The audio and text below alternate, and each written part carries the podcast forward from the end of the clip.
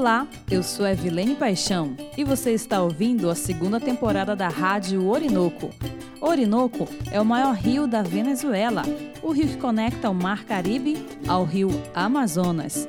É assim o rio sem fronteiras, como a amizade.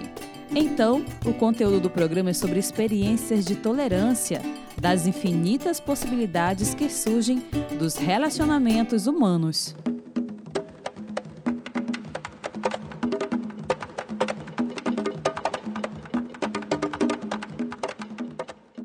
E hoje estamos aqui para escutar o nosso quarto capítulo. Assim, vamos com a nossa colega jornalista venezuelana Morélia Morídio na sessão Nas Ruas de Roraima. Vamos até o recanto Apuí, no bairro Caimbé. Você conhece esse recanto? Não? Então fique sintonizado.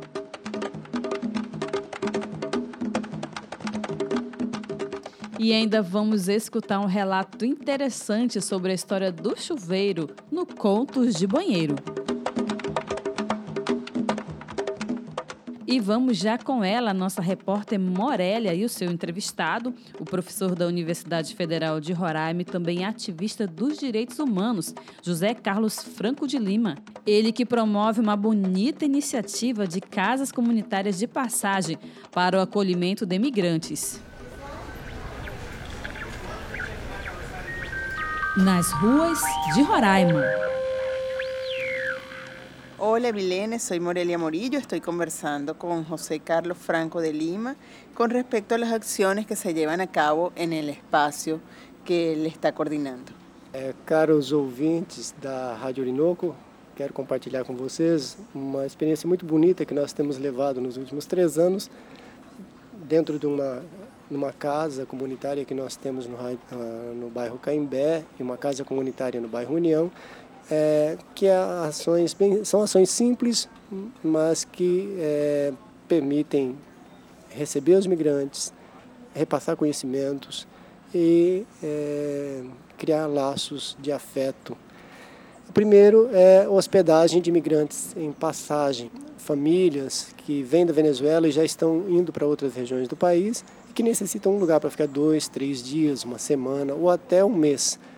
A gente cede um quarto e a, a família fica conosco compartilhando e depois segue viagem e toma os seus primeiros contatos com o português.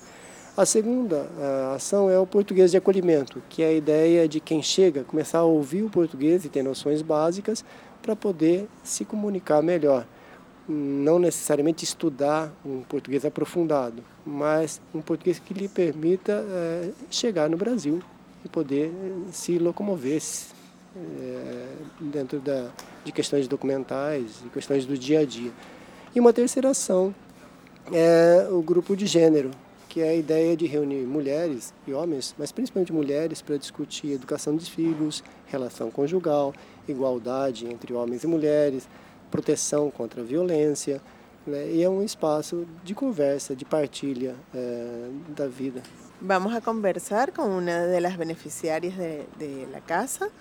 Dinos por favor cuál es tu nombre y la importancia que este lugar ha tenido en todo este proceso de cambiar de país, llegar a una nueva ciudad. Hola, mi nombre es Joari Moreno, vengo del estado Trujillo, Venezuela y yo participo en el proyecto de género. Es un taller donde nosotros eh, reflexionamos, tenemos personas de 90, 30, 20, hasta 7, 8 años, donde convivimos y hacemos diferentes tipos de, trabajo, por lo menos el yoga, eh, la danza rítmica. Tenemos varias facetas y cada, cada faceta culminada, pues las personas se sienten agradables, se sienten consigo mismas, porque esto es una ayuda no tanto monetaria, no, sino sentimental para aquellas personas que sientan tanto peso en sí mismos, ellos vayan reflexionando, vayan soltando un poquito todo lo que tienen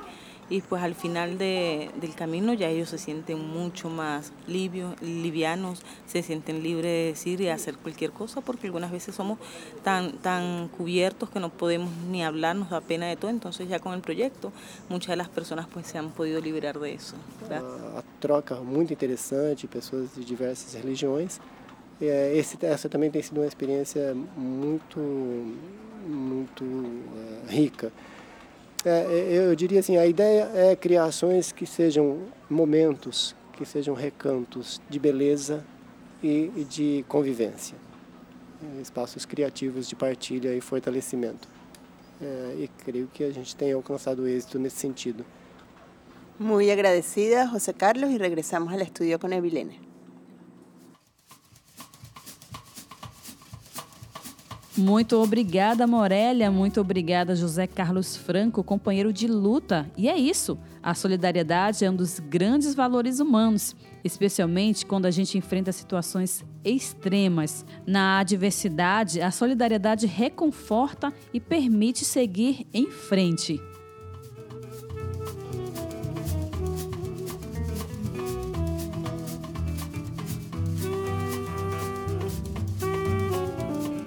E agora vamos para o nosso próximo quadro. Vamos escutar com atenção um relato refrescante, inspirado na origem do chuveiro, na seção Contos de Banheiro. Os Contos de Banheiro. A origem do chuveiro. Você sabia que o chuveiro ou ducha, ou seja, terminação da rede de água com muitos e pequenos orifícios que possibilitaram a dispersão do líquido nasceu na cadeia? Geralmente, já é sabido que foram os egípcios os primeiros a tomarem banhos de chuveiro.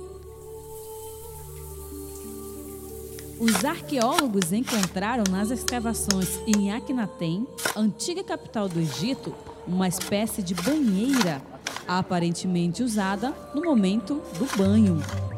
Mas, como foi dito segundo pesquisas, o chuveiro que hoje conhecemos foi criado por Merri de Labouche, o médico-chefe da prisão Bonne Nouvelle, na França, em 1872. Nul ne saurait mettre en doute Delabouche inventou o chuveiro como uma maneira mais fácil e econômica para os apressados em tomarem banho.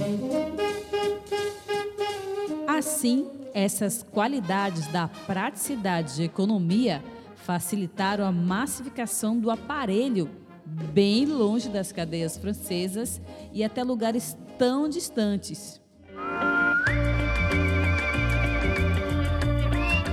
Em 1930, no Brasil, foi criado o chuveiro elétrico em substituição do gás como fonte principal de calor. Nessa época, no Brasil, o gás era praticamente inexistente. Além disso, os chuveiros elétricos popularizaram-se e diminuíram ainda mais o consumo de água, já que exigem um volume ligeiramente menor para funcionar e esquentar a água rapidamente. Nascido na cadeia, seja frio ou quente, o chuveiro é um dos grandes recursos na higiene individual, do cuidado com o corpo e, sem esquecer, o ótimo uso da água.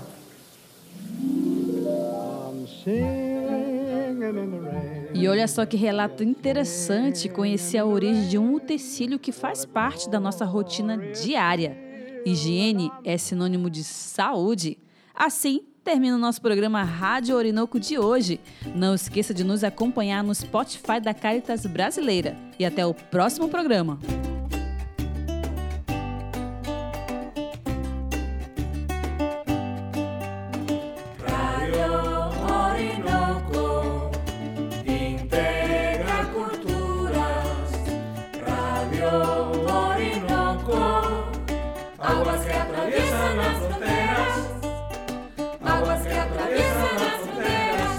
Rádio Orinoco foi criada por Caritas Brasileira em parceria com Caritas Diocesana de Roraima, financiada pela USAID e produzida por La Mochila Produções.